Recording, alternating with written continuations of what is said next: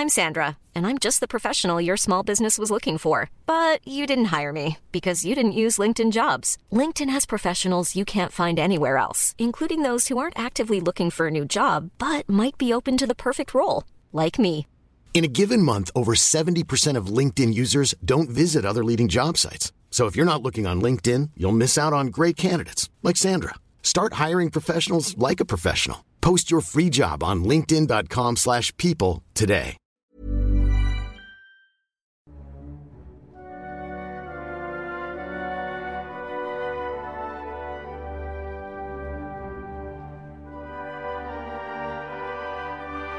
Eran los inicios de un nuevo siglo, y con este llegaron una nueva dinastía al trono británico, así como una cruenta guerra que cambiaría el mapa del mundo.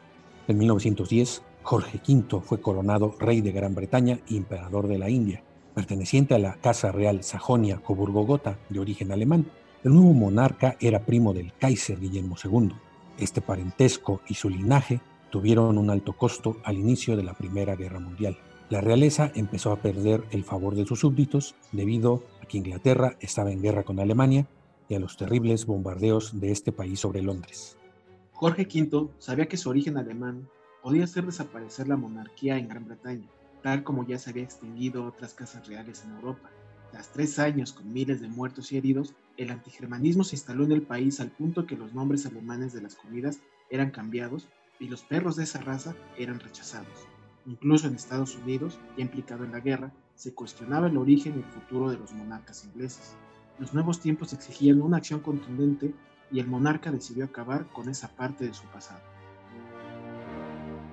Jorge V no solo cargaba la corona británica recorriendo por sus venas la sangre alemana, también tuvo que enfrentar el nacimiento de ideales políticos en Inglaterra como el comunismo, el socialismo y el fascismo. Además en Irlanda se desarrollaban los movimientos republicanos y en el territorio indio se originaron movilizaciones independentistas. Durante su reinado también se iniciaría la Primera Guerra Mundial.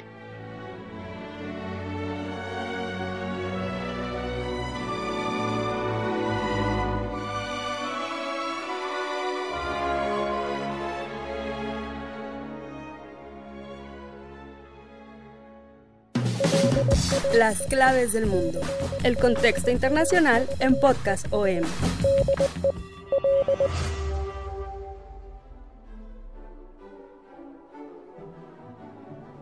Bienvenidos una vez más a Las claves del mundo en este tercer capítulo de su serial sobre la corona inglesa, dentro de esta serie que hemos llamado Las monarquías en el mundo, este es el segundo capítulo que dedicamos a la corona británica, a sus ires y devenires, a sus escándalos y a su paso en este serial sobre la Primera y la Segunda Guerra Mundial. Como siempre, saludo a mi compañero, coeditor de la sección del Sol de México, Jair Soto. ¿Cómo estás, Jair? Hola Víctor, un placer nuevamente compartir esta tercera emisión de Las Claves del Mundo y también un placer estar con todos nuestros podescuchas. Bienvenidos.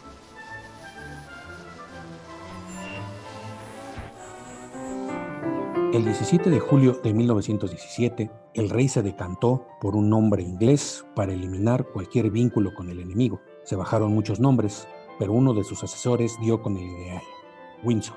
El mismo Jorge V redactó el documento en el que renegaba de sus títulos y nombre alemanes. El rey tiene a satisfacción de informar al Consejo de su determinación de respetar el nombre de su casa y de su familia y de interrumpir todos sus títulos alemanes hemos resuelto para nosotros mismos y nuestros descendientes de nuestra abuela, la reina Victoria, renunciar y acabar con el uso de todos los títulos y dignidades alemanas. Los descendientes en línea masculina de nuestra abuela Victoria, que sean súbditos de este reino, llevarán el nombre de Windsor.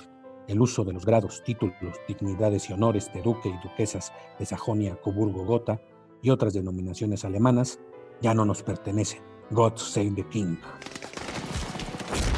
Sin embargo, el enfrentamiento con los alemanes puso contra la pared a la monarquía británica. El parentesco del monarca con el Kaiser y los incesantes ataques aéreos que éste ordenó sobre Londres con bombas de nombre Gotha, nombre también de la Casa Real Sajona como Gotha, escandalizó a la sociedad británica y tiró por los suelos su popularidad entre sus súbditos. God Save the Queen, Dios salve a la reina, una canción patriótica Se ha convertido tradicionalmente en el himno nacional del Reino Unido y sus colonias. Para algunas naciones como Canadá, Australia o Nueva Zelanda, también es oficial, pero en calidad de himno real. Cuando el monarca británico es varón, el himno se transforma en God Save the King, Dios salve al rey, como era originalmente cantado.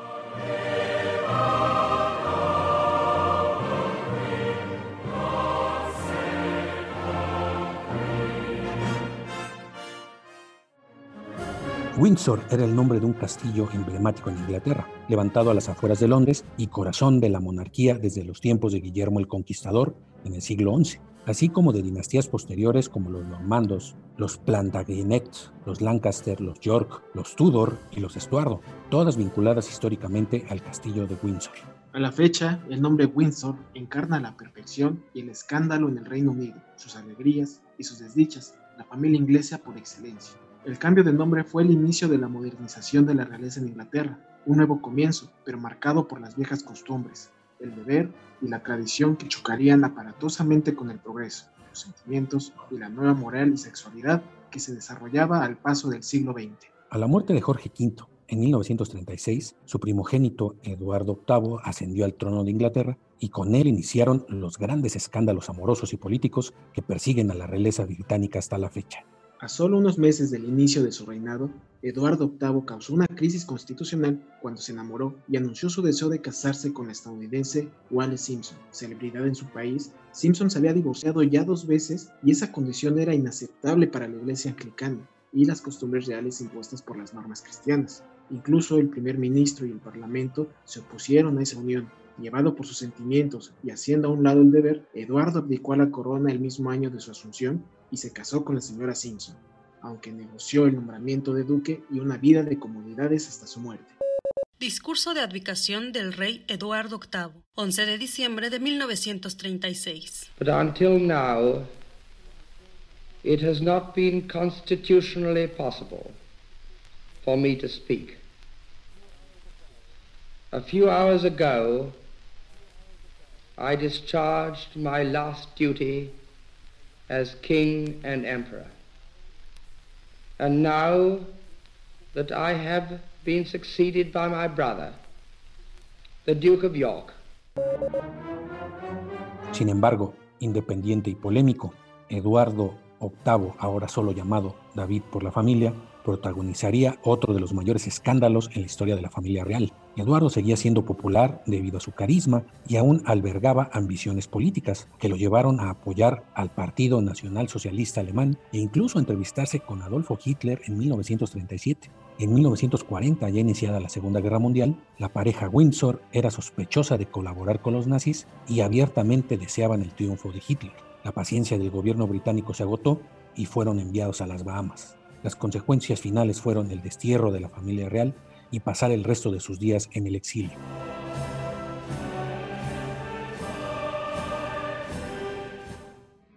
Durante la Segunda Guerra Mundial, se cree que Hitler planeaba hacer el castillo de Windsor su nuevo hogar en Inglaterra.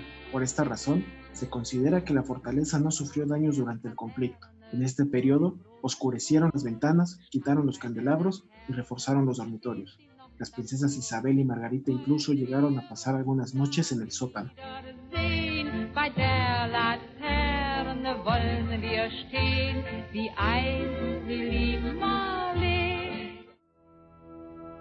Como segundo hijo de Jorge V, no estaba previsto que Albert Frederick Arthur George se convirtiera en rey, pero tras la abdicación de su hermano, fue coronado como Jorge VI ese fatídico año de 1936. Al nuevo rey le tocaría lidiar con la Segunda Guerra Mundial, con el declive de Inglaterra como potencia de ultramar y el declive del imperio, con la pérdida de Irlanda y la independencia de India y Pakistán en 1947, además del auge de movimientos políticos socialistas. Albert asumió el título de Jorge VI en honor a su padre, Jorge V, con el fin de restaurar la confianza en la monarquía tras el último año caótico de su hermano. Por un lado, no fue bien visto la relación con la aristócrata Lady Elizabeth Bowles Lyon, con quien se casó después de varios intentos de propuesta de matrimonio, ya que la hija más joven del conde y la condesa de Strathmore y Kinghorn se resistía a hacer los sacrificios propios para formar parte de la familia real. Finalmente, el tercer intento de propuesta aceptó y se casaron en 1923 en la abadía de Westminster, en una celebración que fue considerada un gesto de modernización de la época con la intención de que el matrimonio fuera transmitido en vivo por radio. Así, de ese matrimonio nacieron sus dos hijas, Isabel y Margarita. Uno de los episodios más mediáticos de la época y que posteriormente fuera retomado en una película de 2010, El discurso del rey, eran los problemas de tartamudez de Jorge VI. Desde su niñez tenía ese problema, lo que generó un temor a hablar en público, y se reflejó en el discurso de clausura de la exposición del Imperio Británico de Wembley en octubre de 1925. Una terrible experiencia tanto para él como para los oyentes. El episodio lo obligó a tomar terapia que posteriormente rindió frutos con discursos solo con ligeras vacilaciones. Tal es el caso del discurso de declaración de guerra del Reino Unido a Alemania el 3 de septiembre de 1939, donde declaró al pueblo mantenerse firmes ante los oscuros días venideros. Al estallar la Segunda Guerra Mundial, el rey y la reina decidieron quedarse en Londres pese a los bombardeos alemanes, lo que atrajo a muchos admiradores de la corona. La realeza sobrevivió a los bombardeos en el patio del Palacio de Buckingham mientras ellos se encontraban ahí. Los reyes querían mandar el mensaje a la sociedad de que compartían los mismos peligros y privaciones del país, por lo que se ganó el respeto del pueblo del Reino Unido. Un nuevo mundo había surgido de las cenizas de la Segunda Gran Confederación Mundial y ese fue el reino que heredaría Jorge VI a su hija Isabel, que tampoco estaba escrito que fuera reina, pero el destino la convirtió en la más longeva de los monarcas británicos. Así culminamos este segundo episodio de la corona británica y si quieren saber qué va a suceder con Isabel II y todo lo que acontece, pues esperen la tercera parte y los estaremos escuchando como todos los lunes en todas las plataformas Ahí nos van a poder descargar, búsquenos como las claves del mundo. Estamos en Spotify, Google Podcast, Apple Podcast, Acast, Amazon Music y Deezer. Ahí podrán encontrarnos junto a la oferta que la OEM pone en sus oídos. Hoy, ¿qué nos recomiendas, Vic? Jair, esta semana les vamos a recomendar el podcast del Esto, el diario de los deportistas, con toda la información deportiva que usted necesita saber. Lo mejor está en el Esto por favor escríbanos a través de nuestra cuenta de Twitter, arroba podcastom y también nuestro correo electrónico podcast. Así nos pueden dar a conocer todas sus opiniones, sus críticas, sus sugerencias. Como cada semana agradecemos la producción de Mitzi Hernández y Víctor. Nos escuchamos la próxima semana. Muchas gracias.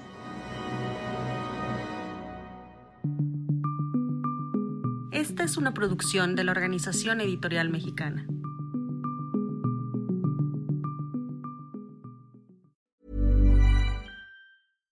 Hi, I'm Daniel, founder of Pretty Litter. Cats and cat owners deserve better than any old fashioned litter. That's why I teamed up with scientists and veterinarians to create Pretty Litter. Its innovative crystal formula has superior odor control and weighs up to 80% less than clay litter. Pretty Litter even monitors health by changing colors to help detect early signs of potential illness. It's the world's smartest kitty litter. Go to prettylitter.com and use code ACAST for 20% off your first order and a free cat toy. Terms and conditions apply. See site for details.